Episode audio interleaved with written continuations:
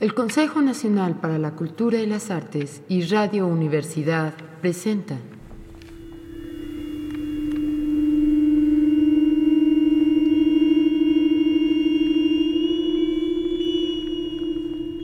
La llave del tiempo. La clave del tiempo. La nave del tiempo.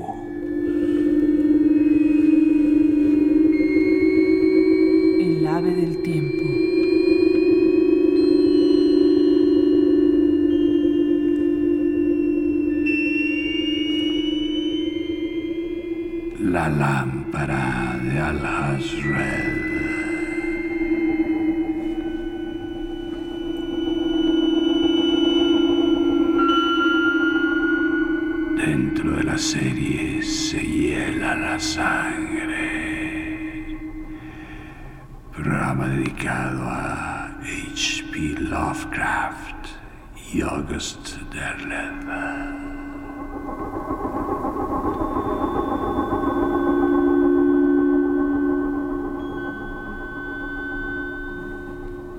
Siete años habían transcurrido desde la desaparición de su abuelo Whipple, Ward Phillips recibió la lámpara. Esta, así como la casa de la calle Engel, donde vivía Ward, habían pertenecido a su abuelo. Phillips había estado habitando en la casa desde la desaparición de su abuelo, pero la lámpara había quedado en manos del abogado hasta pasados los siete años que deberían transcurrir hasta darle definitivamente por muerto.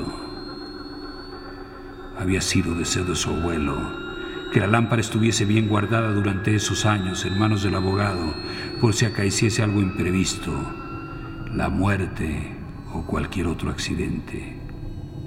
El caso era que Phillips dispusiese del tiempo necesario para familiarizarse con la imponente biblioteca de Whipple, en la que le esperaba una gran cantidad de sabiduría.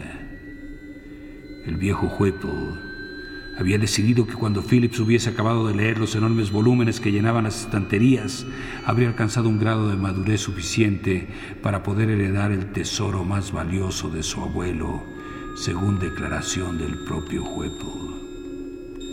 Phillips tenía entonces 30 años y una salud delicada, lo cual era normal, pues desde niño siempre había sido un poco enfermizo. Había nacido en el seno de una familia medianamente rica, pero los ahorros de su abuelo volaron en unas inversiones desacertadas, de modo que a Phillips lo único que le quedaba era la casa de la calle Engel y lo que ésta encerraba.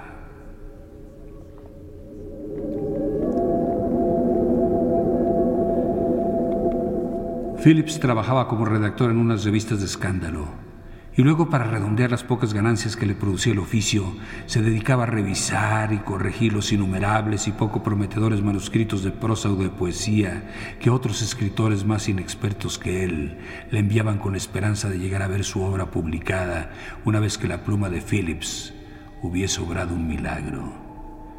La vida sedentaria que llevaba no había mejorado su resistencia a la enfermedad. Era alto, delgado, llevaba gafas, tenía frecuentes catarros y una vez, para gran vergüenza suya, enfermó del sarampión.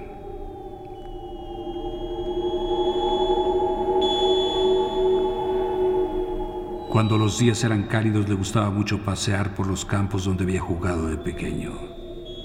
En esas ocasiones solía llevar sus papeles debajo del brazo y trabajar al aire libre, sentado en la encantadora y frondosa ribera del río que durante su infancia había sido su escondite predilecto. Esta orilla del río Seekonk no había cambiado en todos esos años, y Phillips, que vivía mucho del pasado, creía que una forma de desafiar el tiempo era permanecer cerca de los lugares que no cambiaban. En una carta un corresponsal había descrito esta forma de sentir suya. Entre esos caminos del bosque que también conozco, el salto entre el presente y los años 1899-1900 desaparece totalmente. De modo que muchas veces me sorprende al encontrarme nuevamente en la ciudad, constatar que está perdido su apariencia de fan de siglo. Además de la ribera del Sikong, otro de los lugares que elegía para sus paseos era la colina de Nentaconghant. Le gustaba poder contemplar desde ahí su ciudad natal a la puesta del sol y esperar el plácido panorama de la población al recogerse en su vida nocturna, con los campanarios y los tejados de estilo holandés que progresivamente iban oscureciéndose sobre el fondo anaranjado y carmín del atardecer.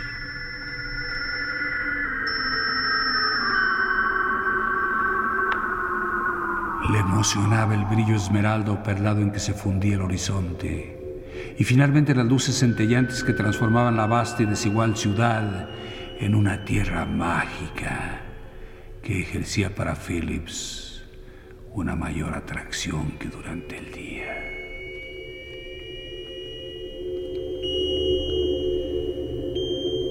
Hacía mucho tiempo que Phillips había renunciado a alumbrarse con luz eléctrica, pues esta resultaba excesivamente cara para sus modestos ingresos.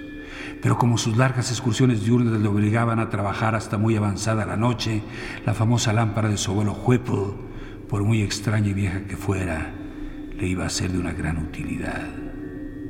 La carta que acompañaba el último regalo del viejo, cuya relación con su nieto había sido muy profunda desde la muerte de los padres del niño, le explicaba que la lámpara provenía de una tumba de Arabia en los comienzos de la historia.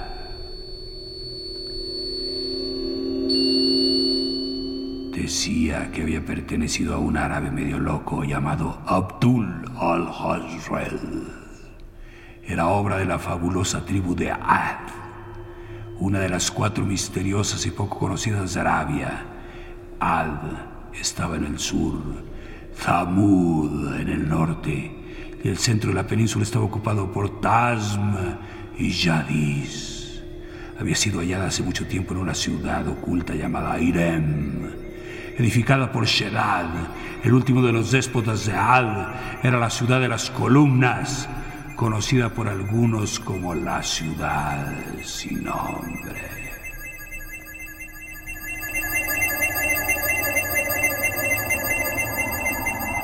Decían que se encontraba cerca de Hadramant. Según otros, debía estar enterrada bajo las antiquísimas y siempre movedizas arenas de Arabia. De todas maneras, salvo los favoritos del profeta que habían logrado encontrarla, nunca antes había conseguido verla. Para terminar su larga carta, el viejo Whipple había escrito: Puede proporcionar tanto placer encendida como apagada igualmente puede traer dolor. Es la fuente del éxtasis o del terror.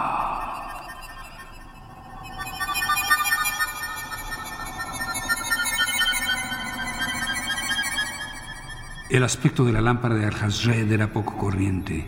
Funcionaba con aceite y parecía ser de oro. Por su forma se asemejaba a una marmita oblonga con un asa curvada a un lado y una espita para la llama al otro. Su decoración consistía en unos extraños dibujos mezclados con letras y colocados de tal manera que parecían formar unas palabras.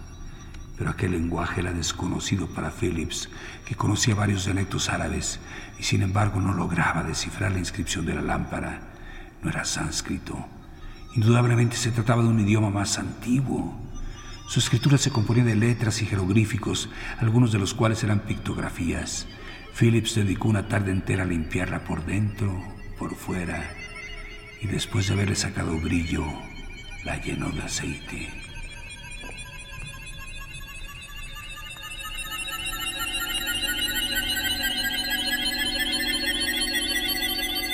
Esa misma noche, Phillips retiró las velas y la lámpara de petróleo que le habían alumbrado durante tantas y tantas noches de trabajo y encendió la lámpara de al Le sorprendió un poco lo cálido de su brillo, la estabilidad de su llama y la calidad de su luz. Pero la cantidad de trabajo que le esperaba era tal que no podía seguir entreteniéndose con la lámpara. Sin perder más tiempo, se puso a revisar una obra en verso que empezaba de la siguiente manera en la brillante y temprana alborada de un año mucho antes de nacer yo, cuando la tierra era aún el caos, mucho antes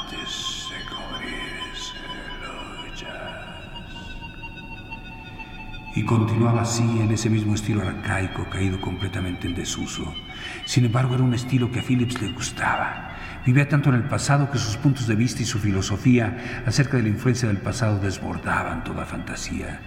Su noción del tiempo y del espacio estaba desde sus primeros recuerdos tan inextricablemente ligada a sus más profundos pensamientos y sentimientos que cualquier intento de describir con palabras sus estados de ánimo parecería artificial, exótico convencional. Durante décadas enteras, los sueños de Phillips estuvieron compuestos por una extraña mezcla de inquietud aventurera unida a paisajes, perspectivas arquitectónicas y efectos de la bóveda celeste.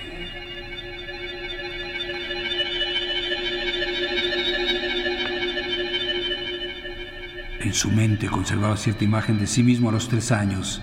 Se encontraba sobre un puente ferroviario través de los huecos de la barandilla, su vista penetraba en la parte más densa de la ciudad.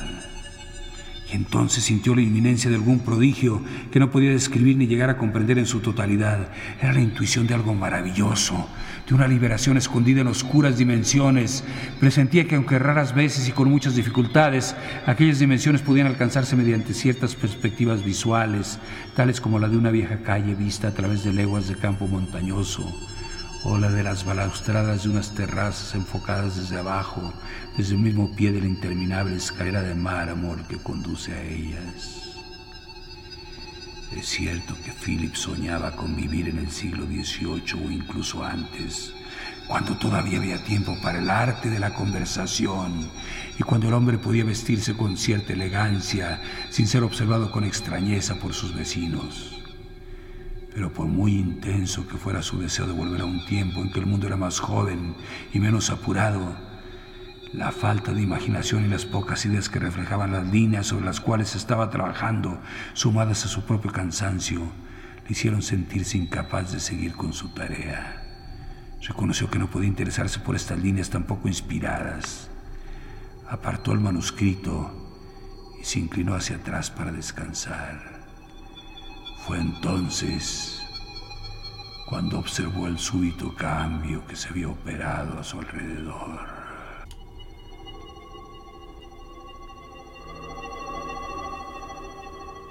Las familiares paredes tapizadas de libros, algo en el hueco de las ventanas.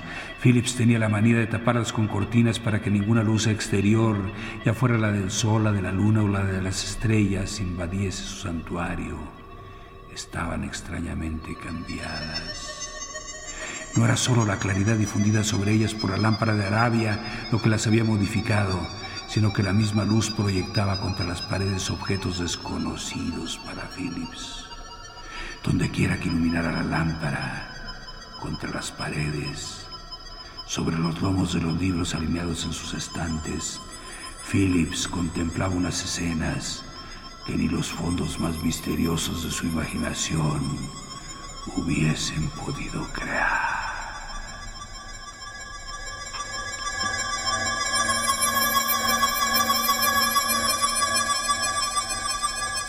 En cambio, en todas las zonas oscuras, tales como la gran mancha de sombra que el respaldo de la silla de Phillips proyectaba sobre una parte de los estantes, no veía nada, nada más que la oscuridad de las sombras y en ellas la monotonía de los libros alineados. Phillips permaneció sentado y maravillado contempló las escenas que se desarrollaban ante él. Luego quiso reaccionar y pensó que era víctima de una ilusión óptica, pero tal explicación a ese fenómeno no le satisfacía y la rechazó.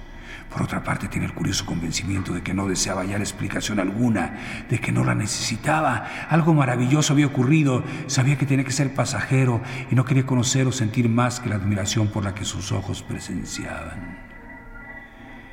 El mundo que veía la luz de la lámpara era de una rareza suprema. Era un mundo al que nunca había tenido acceso, ni por la vista, ni por la lectura ni siquiera por la vía de sus sueños.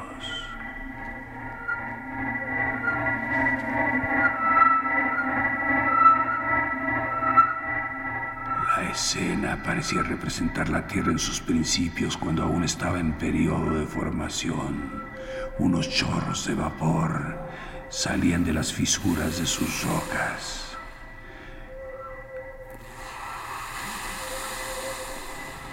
Las huellas dejadas por unos reptiles se veían claramente dibujadas en el barro. Arriba, volando en el aire, unas bestias gigantescas peleaban y se destrozaban entre sí. Entre las rocas de una playa, el tentáculo de algún animal monstruoso se desenroscaba sinuosa y amenazadoramente en la luz roja del día, como una criatura extraída de alguna ficción fantástica. Entonces suavemente la escena cambió. Las rocas fueron sustituidas por un desierto arrasado por el viento. Y como un espejismo, surgió la oculta y desierta ciudad de las columnas, conocida también como Irem. Philip sabía que ahora, cuando ningún pie humano pisaba ya las calles de esa ciudad, unos seres terribles seguían merodeando entre los pilares de piedra de las viviendas que no estaban en ruinas, sino que permanecían en el estado en que se encontraban cuando sus antiguos habitantes fueron aniquilados o echados de la ciudad por aquellos entes venidos del cielo para asediar Irem y para apoderarse de ella. De aquellos seres no se veía nada. Tan solo se adivinaba el angustioso movimiento merodeante como una sombra fuera del tiempo. Y a lo lejos, detrás de la ciudad y del desierto, se erguían las montañas cuyas cimas estaban cubiertas de nieve. Cuando aún las estaba contemplando, Phillips tuvo conocimiento de sus nombres, porque en ese mismo momento se revelaron a su mente. La ciudad en el desierto era la ciudad sin nombre y las cumbres nevadas en las montañas de la locura o quizá Kadaf en el páramo frío. A Phillips le divertía dar sus nombres a estos lugares del paisaje, pues se le ocurrían con facilidad, le venían a la mente como si hubiesen estado rondando el perímetro de sus pensamientos en espera de la oportunidad que les permitiera encarnar en una vivencia real. Las montañas de la locura. Cava del páramo frío. Permaneció sentado durante mucho tiempo, fascinado, hasta que una leve sensación de alarma le removió. Los paisajes que desfilaban ante sus ojos eran similares a los que podrían aparecer en un sueño, y sin embargo, Phillips sentía crecer su inquietud, intuía algo parecido a la presencia de lo maligno, a la vez que tomaba conciencia de ciertos inconfundibles indicios de los horribles seres que ocupaban estos parajes. Finalmente no pudo resistir más tiempo a esa angustia envolvente, apagó la luz y algo tembloroso encendió una vela. Se sintió inmediatamente confortado por su brillo descolorido y familiar. Estuvo meditando largo rato sobre todo cuanto había visto. Su abuelo le había dicho de la lámpara que era su más valiosa posesión, con lo cual resultaba evidente que sus propiedades le eran desconocidas y que eran esas propiedades sin el poder de transmitir el recuerdo ancestral y mágico de una revelación tal modo que quien se sentara a su luz podía contemplar los lugares de terror y belleza que sus dueños habían conocido. Phillips estaba convencido de que los paisajes que había podido ver eran lugares familiares a Al-Hazred, pero esta explicación tenía muy poca lógica, y cuantas más vueltas le daba, más aumentaba su perplejidad. Decidió volver al trabajo que había apartado, se volcó en él consiguió alejar de sí todas las fantasías y alarmas que empezaban a instalarse en su mente. Al día siguiente, Philip salió a la declinante luz de octubre para pasearse fuera de la ciudad.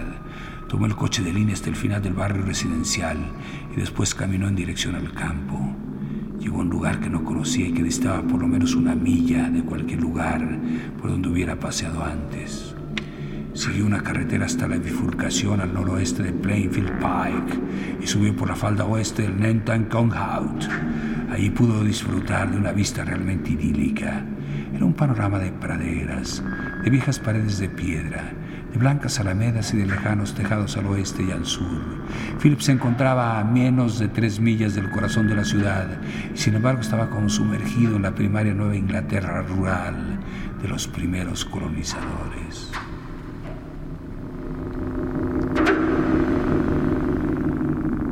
Antes de la puesta del sol subió hasta arriba de la colina en dirección a uno de sus escondrijos familiares que siempre le había atraído. Nunca hasta entonces se había encontrado ante la perspectiva que tenía del extenso campo. Todo era resplandor de riachuelos, bosques lejanos y cielo naranja místico, con el gran disco solar rojo hundiéndose entre las franjas de estratos de nubes. Se adentró en el bosque y pudo contemplar la misma puesta del sol a través de los árboles. Luego volvió hacia el este para cruzar la colina en dirección a uno de sus escondrijos familiares y que siempre le había traído. Nunca hasta entonces se había percatado de la inmensa extensión de Nentacon Más que una simple colina, era una verdadera planicie en miniatura con sus valles, sus cordilleras y sus cimas propias. Desde algunas de sus praderas ocultas, tan alejadas de toda señal de vida humana, la vista que se le ofrecía sobre el remoto cielo urbano le maravilló. Era un sueño de picachos encantados y de cúpulas medio flotando en el aire y rodeadas de un oscuro aura de misterio.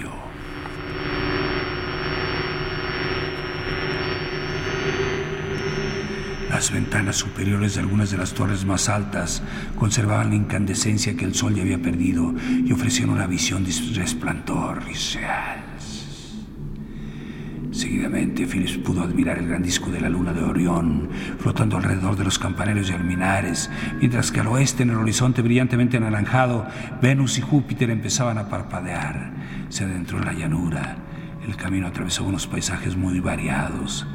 Algunas veces serpenteaba por el interior y otras penetraba en los bosques y los cruzaba para acercarse a los valles oscuros que se deslizaban hacia la llanura inferior. Esa noche tomó su solitaria cena con más rapidez que de costumbre para poder acudir enseguida al estudio, donde las hileras de libros que llegaban al techo le esperaban con su saludo permanente.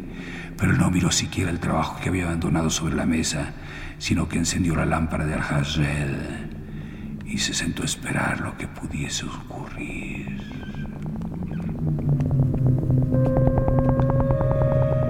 El suave resplandor amarillento de la lámpara se extendía sobre las paredes cubiertas de estantes.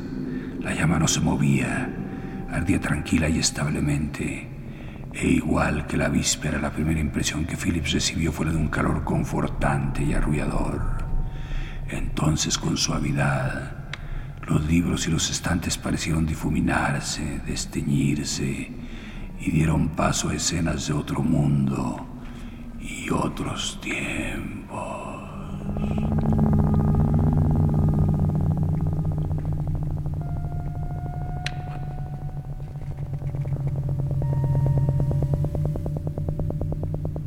Vio casa muy bella coronada de humo en un promontorio como el cercano Gloucester. Vio un antiguo pueblo de estilo holandés con un oscuro río que lo atravesaba. Un pueblo como Salem, pero más malvado y misterioso. Y llamó al pueblo Arham y al río Miskatonic. Vio la oscura ciudad costera de Innsmouth y detrás de ella el arrecife del diablo. Vio las profundidades acuáticas de Rilaya, donde el difunto Krulhu yacía durmiendo contempló la meseta de Leng arrasada por el viento y las oscuras tierras del ensueño, los paisajes de otros lugares del espacio, así como las formas de vida que habían existido en otros tiempos y que más viejos que la propia tierra remontaban a los primordiales hasta Halley e incluso más allá. Pero presenciaba estas escenas como a través de una ventana que parecía invitarle a abandonar su propio mundo para viajar a estos reinos de maravilla y belleza. Fin, la tentación era cada vez más fuerte. Temblaba con el deseo de obedecer, de dejar de ser lo que era, de intentar ser lo que tal vez podría ser. Pero como la noche anterior, apagó la luz y agradeció la aparición de las paredes llenas de libros del estudio de su abuelo Whipple. Pasó toda la noche escribiendo y todo el día siguiente durmiendo exhausto. Y a la noche antes de ponerse de nuevo a escribir estuvo contestando unas cartas. En ella hablaba de sus sueños, como ignorando si había visto realmente las imágenes que habían pasado ante sus ojos o si las había soñado.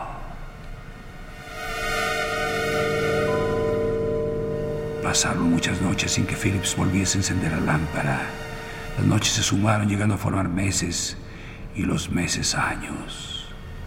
Envejeció. Sus relatos de ficción fueron publicados y con ellos las mitologías de Tulhu, de Hastur el Inefable, de Yog de Shub-Niggurath, la cabra negra de los bosques de sus mil crías, de Hypnos, el dios del sueño, de los primigenios mayores y de su mensajero, Nayarlachtogep. Todos esos seres mitológicos, como el oscuro mundo de sombras que representaban, llegaron a formar parte integrante de la intimidad de Phillips. Su conocimiento de ellos era tal que pudo traer Arham a la realidad. Descubrió la sombra sobre Innsmouth, habló de los murmullos en la oscuridad y del mojo de Yukov y dio a conocer el horror de Dunwich y en toda su prosa, en todos sus versos, la luz de la lámpara de Alhazred brillaba, aun cuando Phillips ya no la utilizara.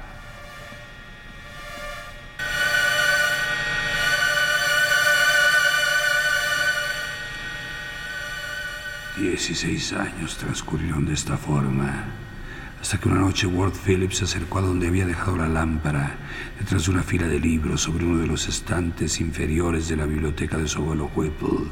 La sacó de ahí e inmediatamente todos los viejos encantos y todas las maravillas se reavivaron para él. Volvió a limpiarla y la colocó sobre la mesa.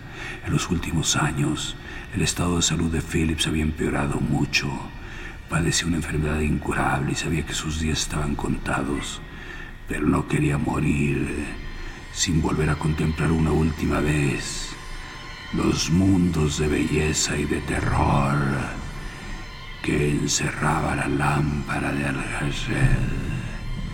Encendió la lámpara otra vez y miró hacia las paredes. Y ahí fue donde se inició el verdadero horror.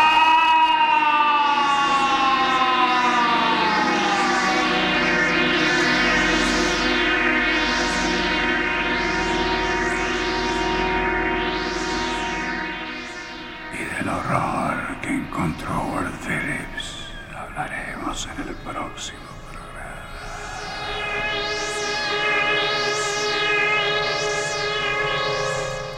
El Consejo Nacional para la Cultura y las Artes y Radio Universidad presentaron La llave del tiempo. La clave del tiempo. La nave del tiempo. El ave del tiempo. La lámpara de Alhazred de August Derleth en homenaje a Howard Phillips Lovecraft. Narración, producción y dirección. Juan López Moctezuma. Música original y musicalización de Manuel Díaz Suástegui y Emiliano de la Vega. Realización técnica Carlos Montaño. Locutoras Montserrat Torres Landa y Patricia Illades. Locutor Homero Bazán Lonri. Producción general Patricia Illades.